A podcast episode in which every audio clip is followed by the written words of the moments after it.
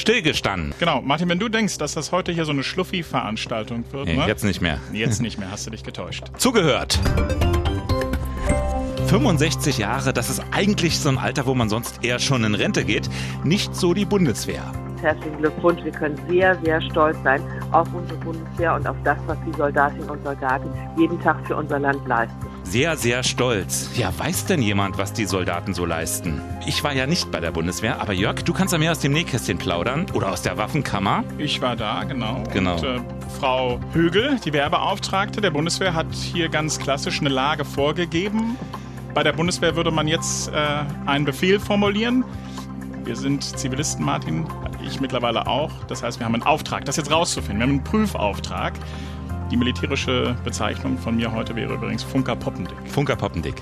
Alles klar. Dann frage ich dich, Funker Poppendick, an späterer Stelle, was macht eigentlich die Bundeswehr? Warum weiß das keiner? Und wir sagen euch aber heute auch, warum ihr besser doch noch nichts für Weihnachten plant. Aber erst ganz am Schluss. Funker Poppendick, Martin Spiller aus der Inforadio-Redaktion. Schönen guten Tag. News Junkies. Was du heute wissen musst. Ein Info-Radio-Podcast. So ein Gelöbnis, Martin, ist ja eigentlich eine große Geschichte. Alle in Reihe und Glied. Und natürlich hatte auch die Bundeswehr einen Plan an ihrem Geburtstag. 200 Soldaten sollten eigentlich im Garten des Schlosses Bellevue beim Bundespräsidenten ihr Gelöbnis leisten. Und dann kam Corona. Wie viel sind's jetzt? Jetzt waren es neun. Moin. Das Oh ja, äh, fast. war eine kleine, eine dünne Veranstaltung. Wir alle haben ja mittlerweile einen Corona-Geburtstag gefeiert, zumindest die meisten, ähm, und so auch die Bundeswehr. So ein Gelöbnis ist ja eigentlich, ist schon, ob man das jetzt mag oder nicht, ist es eine beeindruckende Geschichte und das ist auch recht stimmgewaltig normalerweise, heute natürlich nicht. Eigentlich hört sich das ungefähr so an, ich bin mal ins Archiv geklettert. Ich gelobe, Das ist weit weg. Ne? der Bundesrepublik Deutschland treu zu dienen.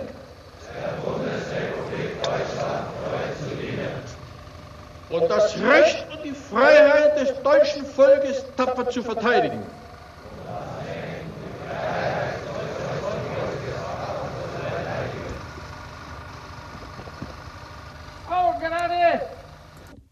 Ja, das war wirklich schon ein bisschen her, oder? Von wann ist Ah, das? das war ganz, ganz am Anfang. Ganz am Anfang, das heißt 1900. Das war ein Gelöbnis aus dem Jahre 57. Da klang das noch ganz anders. Ne? Also die Soundqualität, wie auch die Soldaten angesprochen wurden, obwohl. Da war die Bundeswehr auch noch ganz frisch. Es gab ja lange Diskussionen vorher überhaupt über die Aufstellung der Bundeswehr. Politische Debatten, Streitigkeiten. War keine leichte Geburt und eine Geburt, wo der Kalte Krieg ein Geburtshelfer war, das muss man auch so deutlich sagen. Ne? Dann eigentlich zehn Jahre nach dem Zweiten Weltkrieg. Viele in Deutschland konnten sich für eine neue deutsche Armee nicht wirklich begeistern damals. Das war so ein bisschen das äh, Prinzip von Adenauers Politik. Deshalb, er hat ja von Anfang an gleich nach dem Krieg gesetzt auf Wiederbewaffnung und Souveränität ermöglicht durch die Westbindung. Es gab schnell diesen Deutschlandvertrag 1955, äh, so eine Art Teilsouveränität. Und das war eigentlich der Grundstein, dass die Bundeswehr entstehen konnte als neue deutsche Armee. Trotz alledem so richtig begeistern Nee. konnte sich in Deutschland äh, damals niemand. Es gab viel negative Presse auch. Da war die von äh, das, was du gerade angesprochen hast, ne, dass man sich in der in der Politik da auch nicht richtig einig war. Das war richtig umkämpft, also diesen Widerstand damals, das kann man sich gar nicht vorstellen. Da gingen heute so die Ostermärsche, die es noch gibt, ein Kindergeburtstag. Also es gab äh, beispielsweise die Friedensaufrufe von großen gesellschaftlichen Gruppen, namentlich Kirchen und Gewerkschaften. Klar, fünf Jahre nach dem Krieg, ne? 1950 ging das schon los, diese Proteste, diese Streitigkeiten, das muss man sich einfach vorstellen. Und äh, große Persönlichkeiten, Martin Niemöller, Gustav Heinemann oder auch Nobelpreisträger Albert Schweitzer, die waren dabei, die haben klar Stellung bezogen. Und Adenauer, das, ja, fast die damalige rote Sockenkampagne, wenn du so willst, der hat das versucht, mit allen Mitteln zu diffamieren. Der hat von den Gehilfen Moskaus gesprochen. Der hat die evangelische Kirche bezeichnet als Spielart der kommunistischen Westinfiltration.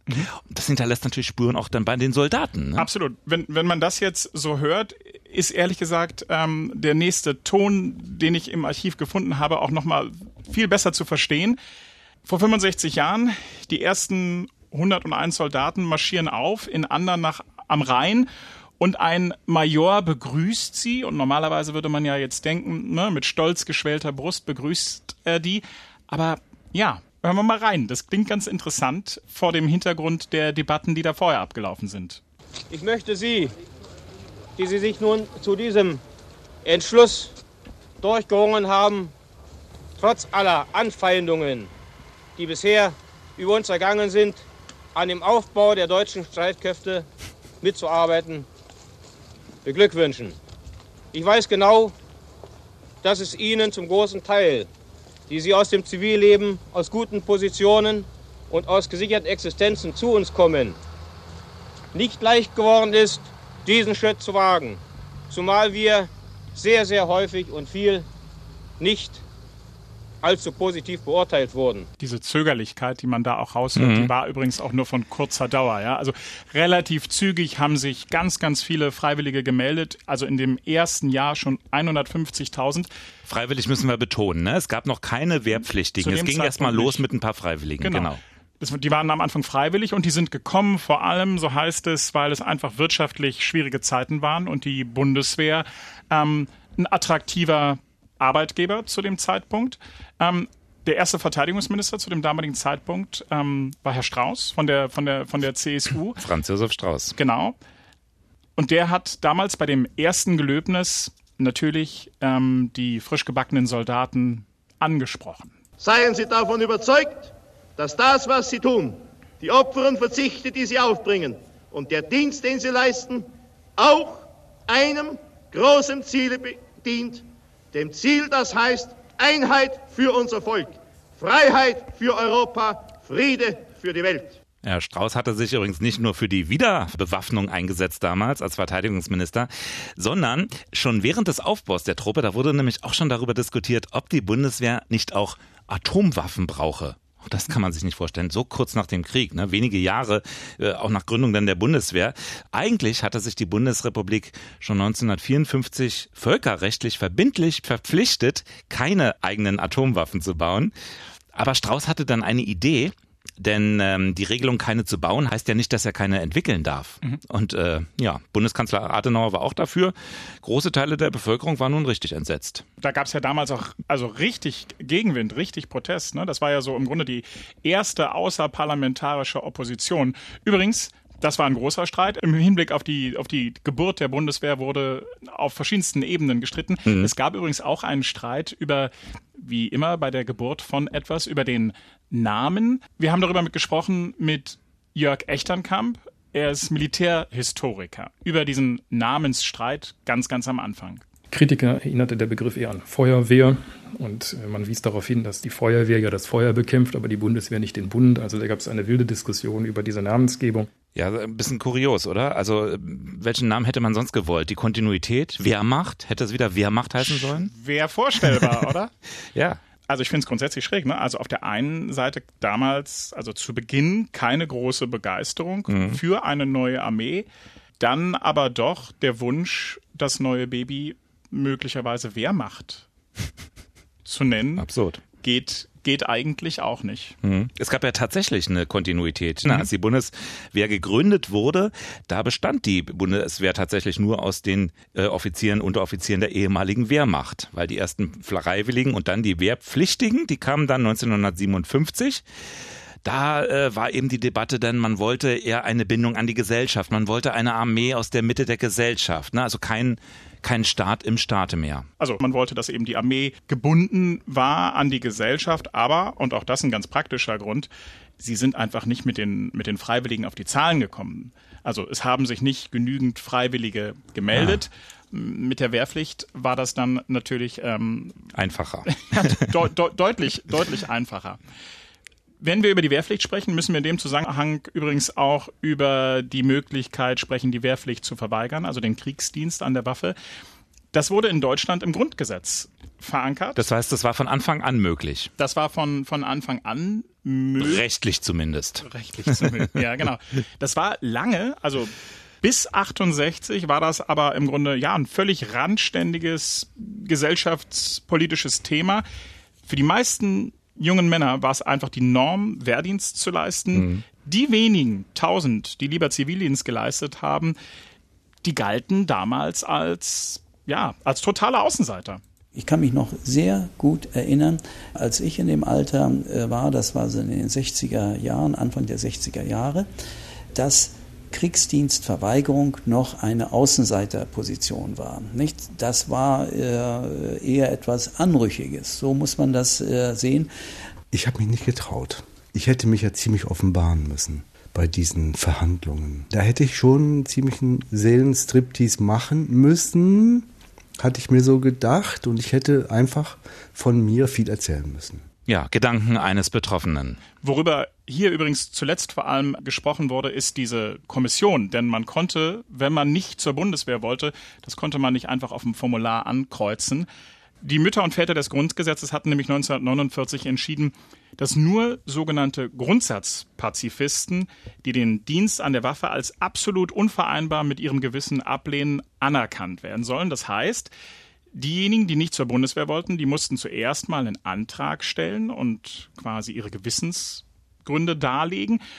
Und dann musste man noch von der Kommission und musste quasi das Ganze begründen und das war wie ein Kreuzverhör. Also ich war selber nicht da, ich habe gedient, aber das, was ich von Freunden und von älteren Freunden gehört habe, das war nicht leicht. Also das war, also das muss in Teilen richtig schrecklich gewesen sein. Ja, der Nachweis über den äh, Grundpazifismus, ne? staatlich nachgeprüft quasi. Mhm. Dann hat sich ja das gesellschaftliche Klima im Laufe der Jahre ein bisschen gewandelt. Es gab die Friedensbewegung, die 68er. Und ähm, dadurch wurde natürlich die Verweigerung des Dienstes an der Waffe immer ein bisschen mehr zu, zu einer Normalität, also als akzeptierte Alternative zum äh, Militärdienst. Äh, Funker Poppendick, ähm, du warst oh. dann. ja? Wie war das dann äh, später zu deiner Zeit eigentlich? Hat sich da, war das da leicht so? War das üblich, dass man auch verweigert hat? Achso, du warst ja noch bei der NVA, ne? Nee. nein, nein. Oh, Martin, du willst mich immer älter machen, als ich bin.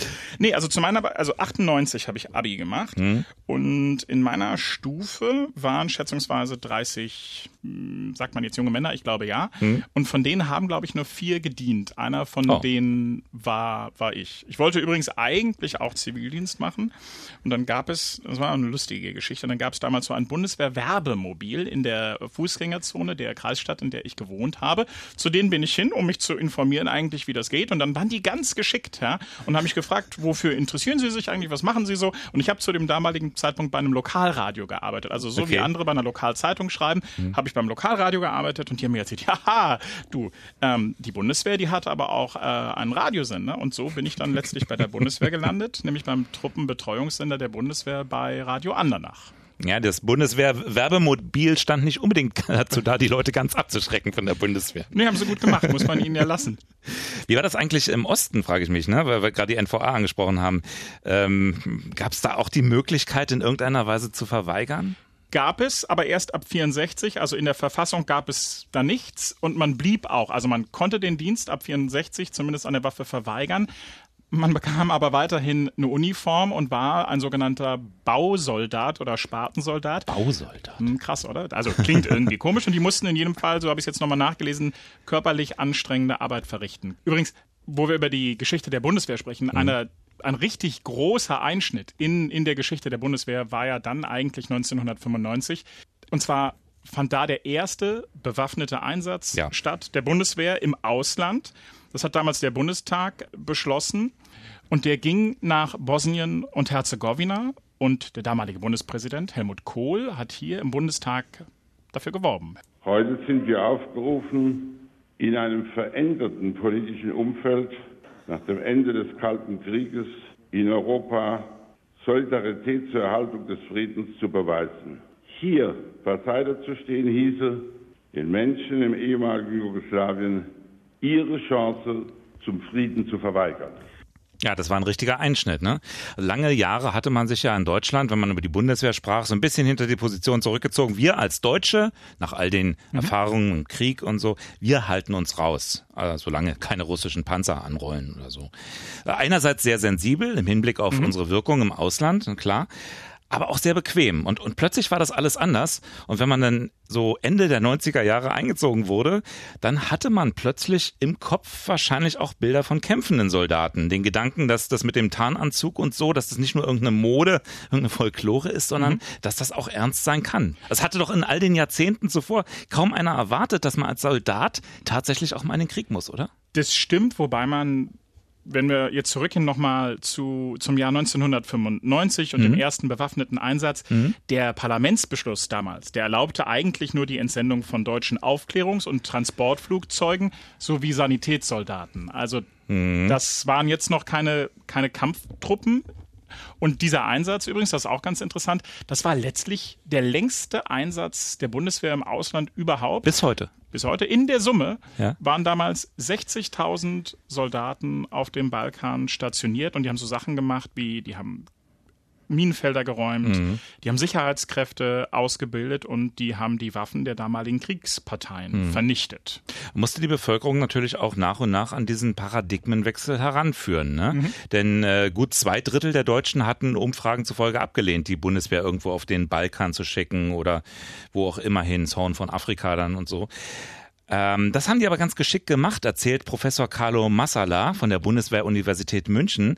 Da gab es nämlich eine politische Strategie, mit der die Zustimmung in der Bevölkerung geweckt wurde. Man gewöhnt die Bundesrepublik, die Gesellschaft daran, an deutsche Soldaten, die außerhalb des Bündnisgebietes tätig werden, indem man zunächst einmal sowas wie Sanitätseinheiten ins Ausland schickt und im Prinzip nicht die harten Aufgaben macht. Was wir jetzt fast ein bisschen unterschlagen haben, ist, dass politisch die Debatte hoch herging vor diesem Einsatz da hm. in Bosnien und Herzegowina. Das war alles politisch höchst umstritten. 1994 hat beispielsweise vorher auch schon, also das ging Jahre, vorher gab es schon diese Debatte. 1994 gab es auch ein Urteil des Bundesverfassungsgerichts. Und das hat gesagt, dass sogenannte Out-of-Area-Einsätze der Bundeswehr zulässig sind zur Wahrung des Friedens. Die sind verfassungskonform. Allerdings nur, wenn ein UN-Mandat vorliegt und jetzt muss ich zitieren, wenn der Einsatz im Rahmen eines Systems gegenseitiger kollektiver Sicherheit wie der NATO stattfindet, also wir machen das Ganze nicht allein, und wenn der Bundestag eben mhm. zustimmt dann ist es eben möglich. Du hast ja erwähnt, heftige Diskussion damals im Parlament, in der Öffentlichkeit. Jetzt ist still geworden. Man hört gar nichts mehr über Einsätze der Bundeswehr. Es wird über andere Dinge gestritten, aber nicht über Auslandseinsätze. Wir streiten über, über Rechtsradikale in der Bundeswehr, ob die Bundeswehr gut ausgestattet ist, ob die Gewehre gerade ausschießen und von welcher, von welchen Firmen wir letztlich wieder Gewehre kaufen. Aber nehmen wir mal an, dass die Gewehre tatsächlich schießen. Mhm. Was macht die Bundeswehr gerade? Ist die eigentlich irgendwo im Einsatz? Hast du da einen Überblick noch? Die, nee, also hatte ich auch nicht. ich habe aber mal nachgeschaut auf der, auf der, auf der Seite der, der Bundeswehr. Und im Grunde, Sie schreiben es selber, wir sind aktiv von Afghanistan bis Zypern. Die haben so ein, so so ein Globus auf, auf ihrer Website und überall sind kleine Punkte. Kein Anspruch auf Vollständigkeit. Also, Sie sind in Afghanistan, da bilden Sie Sicherheitskräfte aus. Sie sind in Jordanien, im Iran, im Irak. Die Bundeswehr gehört nämlich zur Koalition der internationalen Kräfte im Kampf gegen den Islamischen Staat. Mhm. Dann gibt es noch die Operation Sea Guardian der NATO. Auch daran sind wir beteiligt, im Mittelmeer. Wir sind in Mali, in Westafrika. Da werden Sicherheitskräfte ausgebildet. Dann gibt es eine Friedensmission auch in Afrika im Sudan. Der UN, auch daran sind deutsche Soldaten beteiligt und Seit jüngstem, irgendwie ist das ja auch ein Out-of-Area-Einsatz, sind deutsche Soldaten in den Gesundheitsämtern aktiv. Genau. da ist die, die Lage ist klar, Corona. Ähm, mhm. Und der Auftrag ist, äh, die Kette von Infizierten mhm. zurückzuverfolgen. Und vielleicht läuft ja irgendwann auch mal wieder die Oder über oder so. Aber es ist doch schräg, dass wir erstmal, dass wir erstmal recherchieren müssen, ähm, wo gerade Einsätze sind. Gefühlt nimmt man das in der Öffentlichkeit kaum noch wahr. Woher kommt dieses Desinteresse daran?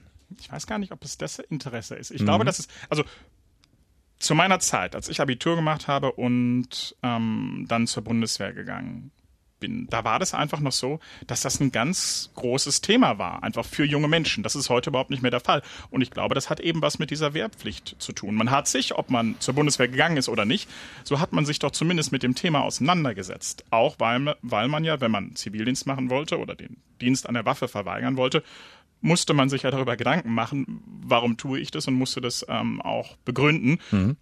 Das heißt, die Mehrheit der Menschen in diesem Land hat kaum noch Berührungspunkte mit der Bundeswehr. Das wäre jetzt mal meine These. Aber das war ja auch genauso gewollt.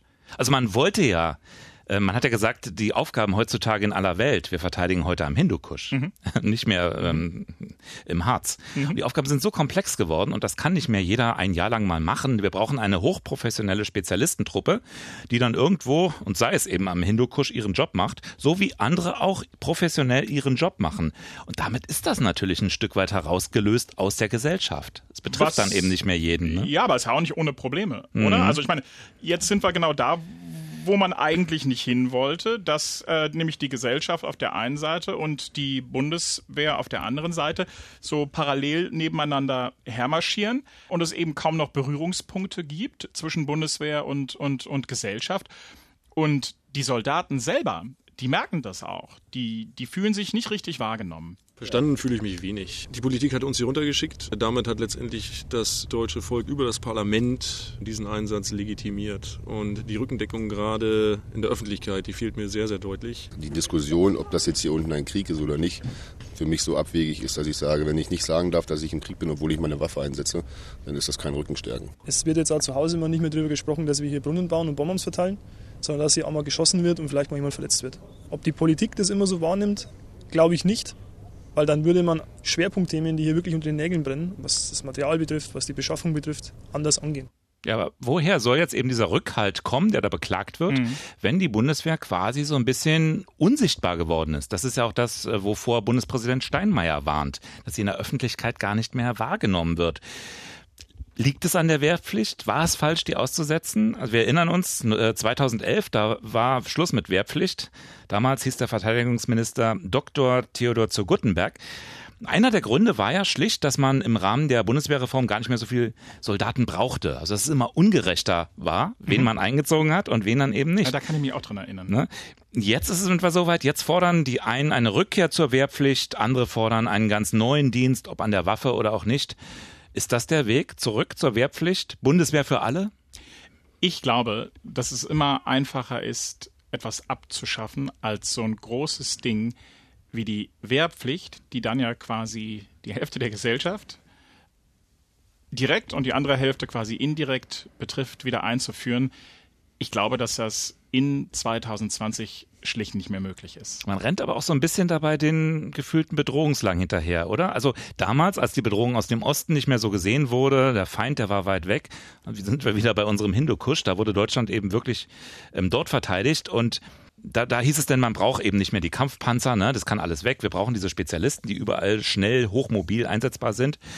Und ähm, vielleicht hat das auch ein bisschen mit dem Verhalten Russlands zu tun, dass man doch wieder stärker auf Landesverteidigung setzt. Plötzlich werden auch Leopardpanzer wieder modernisiert und plötzlich fehlen die Soldaten. Ich bin mal gespannt, ob wir auch den 100. Geburtstag der Bundeswehr noch feiern werden. Martin Spiller. Jawohl. Abtreten. Ich würde ja auch ganz gerne abtreten an dieser Stelle, ganz ehrlich. Aber ich habe noch was. Ich bin ganz gespannt. Schieß los. Weihnachtsenttäuschung konnte man heute lesen im Netz. Ganz groß, äh, Titel einer großen deutschen Zeitung mit vier Buchstaben, also eine Netzversion. Mhm. So wurde versucht, uns den Lockdown schmackhaft zu machen und jetzt ist quasi alles aus. Was war geschehen? Wir mhm. haben im Inforadio heute gesprochen mit Bundesgesundheitsminister Spahn über die kommenden Wochen und Monate. Und da hat er Folgendes gesagt. Veranstaltungen mit mehr als 10, 15 Personen, Weihnachtsfeiern, andere Arten von Feiern oder Geselligkeit, die sehe ich in diesem Winter nicht mehr. Ja, und deshalb beginnt auch erneut eine Debatte um die Ferien jetzt, wie wir damit umgehen. Nordrhein-Westfalen hat angekündigt, die Weihnachtsferien um zwei Tage vorzuziehen. Erinnerst dich, es gab ja schon unzählige Vorschläge. Mal war es eine Woche mhm. länger, war Ostern früher, äh, also die dazugehörigen Ferien. Du hast ja Kinder. Wie hättest du es denn gerne, die das, Ferien? Ne? Das ist so ein Ferienhütchenspiel. Ostern kann, lieber schon im Januar? ich kann gar nicht ge genug äh, Ferien haben, solange mir das alles bezahlt wird. Mhm. Nee, also ich finde das ehrlich, ich finde die Idee ehrlich gesagt gar nicht so schlecht, weil wir sowieso geplant hatten, quasi, wir wollen zu meinen Eltern, würden quasi fünf Tage vorher in Quarantäne gehen, uns quasi isolieren und zurückziehen. Mir käme das organisatorisch entgegen. Ich würde mich freuen, wenn der Senat das hört, wenn er sich dafür begeistern könnte. Und vielleicht wird Reisen auch wieder ein bisschen, ein kleines bisschen leichter. Mhm. Heute wurde nämlich der Test getestet im Flugzeug. Okay. Die Lufthansa, die hat auf der Strecke München-Hamburg erstmals alle Passagiere auf Corona getestet und zwar per Schnelltest. Sämtliche Passagiere eines äh, Fluges, und zwar am Vormittag, Die wurden rechtzeitig vor dem Start getestet. Das war so ein bisschen wie bei einem Schwangerschaftstest. Das heißt, ich, wie, wie, ja, also das heißt, wie wenn es ist wie bei einem Schwangerschaftstest, werden dann alle zum auf die Toilette geschickt zum Fischern oder? Sowas wohl nicht. Es geht also ganz klassisch mit Abstrich und Teststreifen, habe ich gelesen. Ähm, aber trotzdem die Ergebnisse eben nach 30 bis 45 Minuten sollten die vorliegen. Ähm, auch wenn die Tests etwas ungenauer sind als die hier klassischen Tests, die waren alle negativ. Es konnten alle mitfliegen. Vielleicht ist das unsere Zukunft. Bevor wir den Abflug machen, hm? Martin, möchte ich euch noch einladen, uns zu abonnieren, zu liken und uns Feedback zu schicken an newsjunkies.inforadio.de. Ich denke, jetzt können wir wegtreten, oder? Ich denke auch. Wenn es keinen negativen Test gibt, morgen sind wir wieder da. Tschüss. Tschüss. News Junkies. Was du heute wissen musst. Ein Podcast von Inforadio. Wir lieben das Warum.